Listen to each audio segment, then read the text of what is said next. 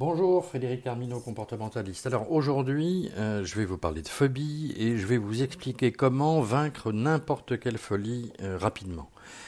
Qu'il s'agisse euh, de la peur de conduire, de celle de parler en public qu'on appelle la glossophobie, de phobie sociale ou de phobie d'impulsion, vous allez accéder de fait à des explications quant au mécanisme du problème, mais aussi et surtout à des solutions. Alors, il existe euh, des phobies à propos de tous les éléments constituant le quotidien d'un individu. Alors, ainsi, nous pouvons considérer qu'il existe des centaines, voire des milliers de symptômes qui s'apparentent à la phobie. Et dès lors, il existe un lien fort entre la phobie et l'angoisse. Les phobies correspondent à une crainte angoissante d'une situation ou d'une action à venir. Ainsi, beaucoup de gens souffrent d'arachnophobie, qui est la peur des araignées, de phobie des oiseaux, d'aquaphobie, et il y a donc plusieurs dizaines, voire centaines de phobies référencées. La phobie est donc une peur, une angoisse centrée sur une situation particulière et cette situation est symptomatique. J'entends par là que le problème est le symptôme d'un autre problème. La phobie est une réaction euh, de peur, d'incapacité involontaire et partant non contrôlée à propos de quelque chose qui vous effraie, comme lorsqu'on dit que l'arbre masque la forêt. Il s'agit alors d'une impossibilité à aborder une situation ou un événement sans crainte. Par exemple, vous pouvez avoir une phobie des araignées, une phobie des oiseaux, la phobie de l'avion, la phobie de manger des œufs et j'en passe. La phobie est donc une réaction à propos de l'idée terrifiante que vous vous faites si d'aventure, en intégrant l'objet de votre phobie, il se passe quelque chose qui vous fait perdre le contrôle de votre vie. Et à la seule éventualité de faire ce que vous redoutez de faire, vous êtes victime la plupart du temps d'une angoisse terrible. Et tout en essayant, au début à tout le moins, de contrôler votre émotion. Par exemple, si vous avez la phobie des oiseaux, ce qu'on appelle donc encore une fois l'ornithophobie, vous essayez de contrôler votre phobie, votre peur, votre angoisse, et pour ce faire, vous vous rapprochez de ces volatiles. Alors, c'est un acte courageux mais bien inutile. Il risque de renforcer votre phobie. En effet, à la première envolée, alors que vous êtes déjà tendu à l'idée de ce rapprochement, vous risquez d'être victime d'une crise d'angoisse. Et il en est de même si d'aventure, vous consommez un plat, par exemple, dont vous avez peur qu'il vous rende malade. C'est ce qu'on appelle une phobie alimentaire. Comme souvent, la phobie se construit dans l'enfance. Cela signifie qu'il s'agit d'une peur irraisonnée et difficilement contrôlable. Et fréquemment, les personnes souffrant de ce problème sont aussi atteintes de troubles anxieux.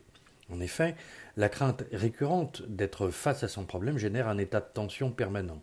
Et ce type de problème s'apparente à un besoin de tout contrôler pour se rassurer, ou à tout le moins son environnement. Et l'idée est de pratiquer l'évitement de sorte à ne pas être victime de ce problème, ce qui a euh, bien évidemment un effet inverse à celui souhaité. Dans certains cas, il s'agit de la résurgence d'un événement traumatique, ce qui laisse penser qu'il est difficile de se débarrasser d'une phobie, et à plus forte raison si elle a un lien avec l'enfance. Or, traiter une phobie est relativement simple en termes de stratégie comportementale, au contraire de ce que disent beaucoup de professionnels. Traiter une phobie, laquelle est souvent aggravée par des troubles obsessionnels compulsifs, ce qu'on appelle des TOC, nécessite une compréhension de la personnalité de la victime.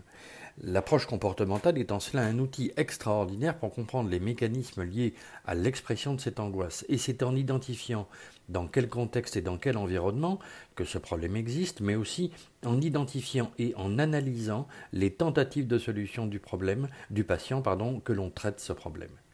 Nul n'est besoin de prescrire des médicaments pour satisfaire cet objectif, et bien que ce problème génère des troubles dépressifs, voire une dépression, les antidépresseurs sont de peu d'effet, ou alors ces prescriptions doivent être accompagnées d'une prise en charge thérapeutique adaptée. En règle générale, de 7 à 8 consultations suffisent pour vous assurer un traitement définitif. Et au cours du travail thérapeutique, il est très important de s'assurer que l'objet phobique ne se transfère pas en un autre problème. Et c'est précisément ce que facilite l'approche comportementale telle que je la pratique depuis plus de 25 ans maintenant. Il y a, euh, j'ai écrit un certain nombre d'articles euh, au sujet des phobies et ces articles méritent d'être enrichis par de nouveaux articles, mais euh, le temps me manque pour satisfaire toutes les demandes d'études de cas qui me sont adressées. Et pour autant, il y a souvent une similitude entre le problème dont vous souffrez, le trouble phobique et l'angoisse. Et c'est la raison pour laquelle je vous invite à consulter et à lire tous les articles de mon blog à propos de l'angoisse et vous pouvez vous y rendre directement à l'aide de mon site. Si vous souffrez euh, de peur de vous faire du mal ou de peur de faire du mal aux autres, ce que l'on appelle une phobie d'impulsion, je vous invite aussi à consulter une vidéo qui vous propose une solution rapide, euh, solution que vous trouverez toujours dans le cadre euh, du programme comportemental au sein de mon blog. Revenons à la phobie d'une façon plus générale, puisque la phobie n'est pas autre chose qu'un symptôme de l'angoisse. Et malheureusement, la plupart du temps, les personnes victimes de phobie focalisent leur attention sur l'objet phobique et non sur les éléments qui constituent cette phobie. Par exemple, ceci a pour effet euh, de traiter la phobie de l'avion, mais pas le problème. Le vrai problème, c'est l'angoisse. L'avion en est le support. Si on prend deux exemples de quelqu'un qui a peur en avion, depuis plusieurs années, certaines compagnies aériennes délivrent des stages au cours desquels les personnes qui souffrent de cette phobie essayent d'apprendre à mieux appréhender les conditions d'un vol pour avoir moins peur en cas de besoin. Ce qu'on essaie à ce moment-là tout simplement de faire, c'est de vous faire raisonner à propos de quelque chose qui échappe à toute intellectualisation, à toute rationalisation. De la même façon qu'il est vain et ridicule d'asséner à quelqu'un qu'il ou elle n'a aucune raison d'avoir peur en avion puisque c'est le moyen de transport le plus sûr au monde. La personne qui souffre d'une phobie exprime sa peur et pour la contrôler, elle instaure inconsciemment une phobie qui a pour vocation de la protéger de ce qui lui fait peur. Alors de quoi a-t-elle peur cette personne? Eh bien, que l'avion est éventuellement un accident technique qui le fasse s'écraser ou qu'elle ait si peur qu'elle se monte dans une telle difficulté au cours d'un vol qu'elle en conçoive de la honte et de la culpabilité, ou encore que l'avion s'écrase ou explose en plein vol. Peut-être est-ce tout cela et encore un tas d'autres choses, et sans doute bien d'autres de ces choses. Et après, eh bien après, c'est précisément ce qui préoccupe considérablement la personne atteinte de phobie. Et c'est précisément ce qui fait le lien entre la phobie et l'angoisse. Alors oui, effectivement, la phobie est un symptôme d'angoisse. Souffrir d'une telle difficulté, c'est se protéger de quelque chose qui nous terrifie. C'est nous tenir à distance d'une situation ou d'un individu ou d'un groupe de personnes dont on a toutes les raisons de craindre qu'en leur présence, en situation, on perde la maîtrise de soi. Ce qui fait qu'une personne souffre de ce type de peur, c'est la crainte de ne pouvoir contrôler ses comportements, sa vie en quelque sorte. Et c'est même cette même personne, pardon, se protège de son angoisse, car ce qui l'angoisse, c'est l'idée projective qu'elle se fait à propos de ce qu'il se passe si elle est directement en proie à l'objet de sa peur, et partant les conséquences qu'elle craint d'avoir à le supporter. Ce que je vous raconte dans l'histoire d'Émilie, c'est cette jeune femme de 25 ans donc, qui est terrorisée par les pigeons de Paris, comme par d'autres oiseaux d'ailleurs, et vous constatez combien son angoisse résonne à l'évocation de sa phobie. J'en profite d'ailleurs pour vous raconter aussi comment cette jeune femme, courageusement, après un bref travail thérapeutique à mon cabinet, a su favoriser son bien-être et mettre un terme à une peur très invalidante, car en matière d'invalidité, il existe des phobies très très spéciales. Le miracle de l'homme moderne ou comment les hommes essaient de contrôler leurs angoisses en se faisant du mal, eh bien c'est le propre de la phobie. C'est le principe fondateur de toutes les phobies et parmi toutes celles référencées, il existe des phobies particulièrement étranges. Euh, l'homme est ainsi euh, fait qu'il se dote d'une capacité créative extraordinaire quand il s'agit d'éviter quelque chose qui lui pose problème et le ramène à lui-même. Ça fait écho un petit peu à la phobie de M. Thévenoud, qui était, je vous le rappelle, un député français, qui était atteint de phobie administrative, qui est un problème à propos duquel bien des gens ont crié et crient encore au scandale, alors que c'est une pure vérité. C'est un peu comme les maladies. Faut-il avoir un cancer au minimum pour exprimer sa souffrance et être légitime à l'exprimer? La question demeure posée et je vous laisse le soin d'y répondre. Autre question posée, quel est le principe des phobies Eh bien, les phobies sont une façon, qui en vaut bien une autre, de contrôler une peur plus souterraine, plus enfouie. De fait, les phobies ont un avantage, celui de permettre à la personne qui en est victime de se protéger, et c'est en contrôlant son environnement que la personne intéressée a le sentiment justement de se protéger. Le problème de la phobie réside, pour partie en tout cas, dans le fait que la personne installe consciemment ou non une stratégie qui, au début, lui permet de se sentir plus en sécurité par rapport à un problème donné. Et si l'idée de départ est intéressante, force est de constater que le temps aidant, la personne atteinte de phobie perd le contrôle du contrôle.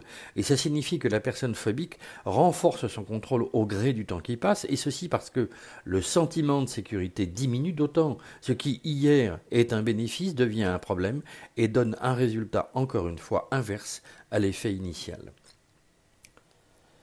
La phobie euh, dont une personne est victime n'a rien d'innocent et c'est souvent un point à considérer comme traumatique, comme objet phobique, et ça c'est particulièrement utile et important. Imaginons quelqu'un qui a peur du vent ou de porter des vêtements, voire peur de porter la barbe, ça existe. Chacune de ces phobies, si étonnantes, a un lien, une signification avec le traumatisme initial. D'ailleurs, encore une fois, en cherchant dans le blog, vous trouverez la liste de ces phobies particulièrement étonnantes. Euh, ainsi, je vous parlais plus haut d'une patiente atteinte de la phobie des oiseaux, elle habite à Paris et a tous les motifs d'être particulièrement gênée. À propos de cette jeune femme, et en travaillant à l'aide de l'approche systémique de Palo Alto, qui est donc l'approche comportementale, ceci a permis de comprendre que l'ornithophobie dont elle est victime a une signification symbolique. En effet, son traumatisme initial trouve sa source dans une rupture sentimentale brutale, rupture au cours de laquelle, au moment même de l'annonce de la rupture, une, une envolée d'oiseaux a eu lieu, ce qui, sur le moment, la terrorise. Comme quoi, rien n'est jamais innocent et tout mérite d'être pris en compte, même l'élément qui semble le plus insignifiant.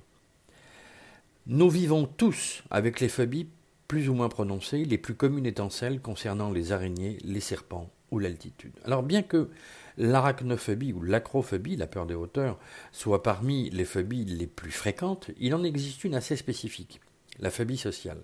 Et il me semble important de faire un lien entre cette forme de phobie et son axe principal, la honte et la culpabilité. En effet, trop souvent les personnes qui me contactent souffrent de ce qu'il est aussi convenu d'appeler de l'anxiété sociale, et ces personnes m'expliquent combien les deux émotions précédemment citées rajoutent à leurs problèmes.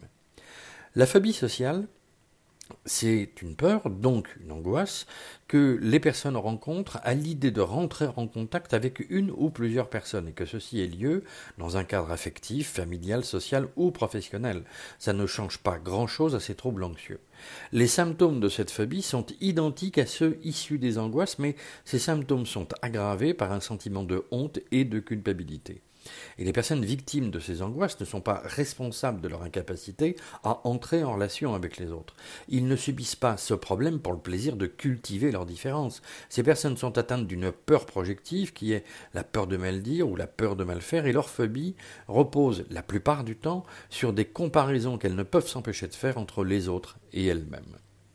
Alors, comme vous avez pu euh, éventuellement le lire dans d'autres articles que j'ai publiés au sein de mon blog, l'anxiété est la forme récurrente de l'angoisse. Il s'agit donc d'angoisse qui atteignent la personne intéressée à propos d'un sujet spécifique de sa vie, ou qui affecte tous les domaines de sa vie. Et à ce moment, on parle d'anxiété généralisée. Cela signifie que tous les domaines de sa vie sont impactés par cette angoisse permanente qui est donc elle-même un facteur d'anxiété. L'anxiété sociale induit que la personne qui en souffre voit tous les domaines rationnels de sa vie impactés, ou les domaines relationnels de sa vie impactés. De la même façon que, à propos de la phobie euh, du même type, toutes les relations de toute nature ont un caractère impossible à surmonter, et ceci, quel qu'en soit le contexte et l'environnement. La plupart du temps, les personnes victimes de ce trouble anxieux sont isolées, pas par choix, mais parce que, de façon paradoxale, c'est la seule façon de se protéger de ce qui leur fait si peur. Les personnes phobiques sociales souffrent d'autant plus de leurs problèmes qu'ils manquent d'estime d'eux-mêmes. Tout, un petit peu comme un manque de confiance en soi, un petit peu beaucoup même. Et malgré euh, tous leurs efforts pour créer du lien, il leur est très difficile de dépasser leurs problèmes au point que, d'ailleurs, leur bonne volonté à ce propos peut être très fortement et rudement mise à l'épreuve. En effet, les symptômes qui accompagnent ce type de phobie, alors les symptômes qui sont de la transpiration, des tremblements, le bégaiement, aggravent le problème perçu. Et ces symptômes peuvent aussi déteindre sur la personne au point qu'elle devient victime d'anxiété sociale, ce qui est pire, puisque plus elles y sont explosées, plus elle l'évite. Alors comme je le dis et que euh, je l'écris souvent, euh, ce comportement réactif d'évitement est inversement proportionnel à l'objectif souhaité. Il va sans dire que c'est sur la foi de symptômes spécifiques associés à leurs problèmes que ces personnes réagissent ainsi. Les euh, symptômes physiques de cette phobie, euh, que ce soit de l'anxiété ou d'autres choses, sont souvent les mêmes, comme je le disais. Il s'agit de transpiration, de mains moites, de bégaiement, de nausées, voire de diarrhée ou de maux d'estomac, d'accélération du rythme cardiaque, d'une difficulté, voire une incapacité à contrôler ses émotions, euh, des envies de fuir, la mésestime de soi, de l'agressivité involontaire, et encore une fois de l'évitement et des épisodes dépressifs, voire une dépression. Comme vous le constatez, ces symptômes euh, liés à ce type de phobie sont particulièrement douloureux et handicapants. Handicapants au sens où leur présence annoncée, redoutée et vécue, empêche la personne de se comporter comme elle le souhaite, ce qui signifie avoir des relations comme tout le monde. Et ce dernier point est l'un des fondements de cette phobie. En effet, la personne phobique ne peut s'empêcher de faire des comparaisons entre les autres et elle-même, ce qui renforce son sentiment d'impuissance et génère de la colère. Et nonobstant la honte et la culpabilité que cette même personne nourrit à son égard, c'est la façon qu'elle a de se juger quant à son impossibilité de sortir de son isolement. Il est avéré que toute tentative pour reprendre le contrôle de façon contrainte est vouée à l'échec, échec au sens du renforcement de la phobie. Cette phobie relève d'un blocage émotionnel issu de la perception qu'un individu a de lui-même dans un contexte et un environnement donné. Il nul n'est besoin, comme j'aime à le dire, d'être premier clerc de notaire pour imaginer qu'une personne phobique fut sans doute victime d'humiliation dans son enfance et que cela existe dans la sphère de relations sociales, affectives ou familiales ou encore sentimentales. Et dès lors, il est difficile de se sentir en sécurité quand il s'agit de créer du lien, de la relation. Le traumatisme ainsi créé dans l'enfance ou au cours de la construction de la personnalité constitue un frein traumatique qu'il est impossible de lever sur la seule volonté. Et pour soigner cette forme de phobie, ou assurer la personne victime d'un traitement adapté à son cas, il faut explorer certaines pistes thérapeutiques. À la faveur de bien des articles que j'ai donc rédigés et publiés au sein de, mon blog, je vous précise les différents moyens de soigner l'angoisse. Et ainsi, je vous explique en quoi la psychiatrie n'est pas nécessairement le meilleur mode d'intervention thérapeutique, et j'évoque aussi d'ailleurs les problèmes que pose la prise de médicaments. Un médecin psychiatre a pour vocation de diagnostiquer un ou des troubles au sens du DSM-5, le DSM-5 étant la Bible des maladies dites psychiatriques. Et en fonction de ce diagnostic, le médecin prescrit des médicaments, et ceux-ci ont pour fonction, bien évidemment, que le patient soit plus affecté par les symptômes de sa phobie. La prise de médicaments, que ce soit des anxiolytiques, des neuroleptiques, des hypnotiques ou des antidépresseurs, n'est jamais sans conséquence. Et je vous rappelle qu'une prescription de ces médicaments nécessite une prise en continu, et ce pendant un délai de 3 à 6, de 3 semaines à minima pour avoir un effet thérapeutique. Ensuite, un tel traitement dure au minimum 6 mois, voire un an, comme ça n'est pas plus. Et si vous saviez le nombre de personnes qui viennent à mon cabinet alors qu'elles sont toutes sous médicaments depuis des années, sans amélioration notable, vous seriez édifié. Et en conséquence, je considère que les médicaments et la psychiatrie ne sont nullement adaptés pour traiter une phobie. Du coup, la question se pose de savoir comment faire. Alors, entendons-nous bien, je n'ai rien contre les psychiatres et la psychiatrie, mais il convient d'arrêter de faire n'importe quoi dans la prise en charge d'un certain nombre de problèmes émotionnels. Et ceci vaut quant à savoir comment se débarrasser d'une phobie.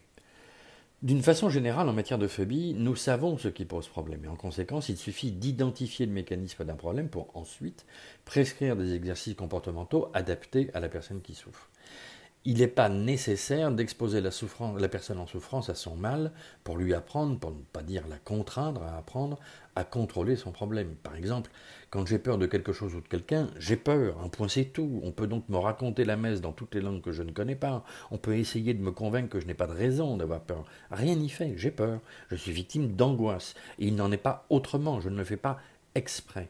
Il existe donc des moyens très simples pour aider quelqu'un à ne plus souffrir de phobie et par exemple, seul un coaching comportemental permet cela. Et c'est la plus efficace des solutions. En l'espèce, je parle euh, d'exercices thérapeutiques qui ont fait leur preuve. Ils ont pour vocation d'aider la personne à progressivement débloquer son problème de phobie, et ce sur un temps très court. En cela, je vous parle de thérapie brève, c'est-à-dire faciliter l'identification de la source pour neutraliser son impact traumatique, puis permettre un retour à l'estime de soi et partant à la confiance en soi. Ces exercices, plus communément appelés des tâches dans le domaine de l'approche comportementale, et ces tâches ont pour vocation de favoriser une solution simple et progressive dans le respect du patient, et on procède de la même façon quand il s'agit par exemple de timidité. Du coup, ce que je vous offre dès maintenant, c'est de vaincre la phobie dont vous êtes victime en moins de deux mois, et ce de façon naturelle, c'est-à-dire sans médicaments. Et pour ce faire, vous allez trouver un lien dans la description de ce podcast qui va vous permettre de regarder une vidéo de présentation dans laquelle je vous explique comment définitivement vaincre une phobie et retrouver confiance en soi. Merci de votre attention et passez une belle journée.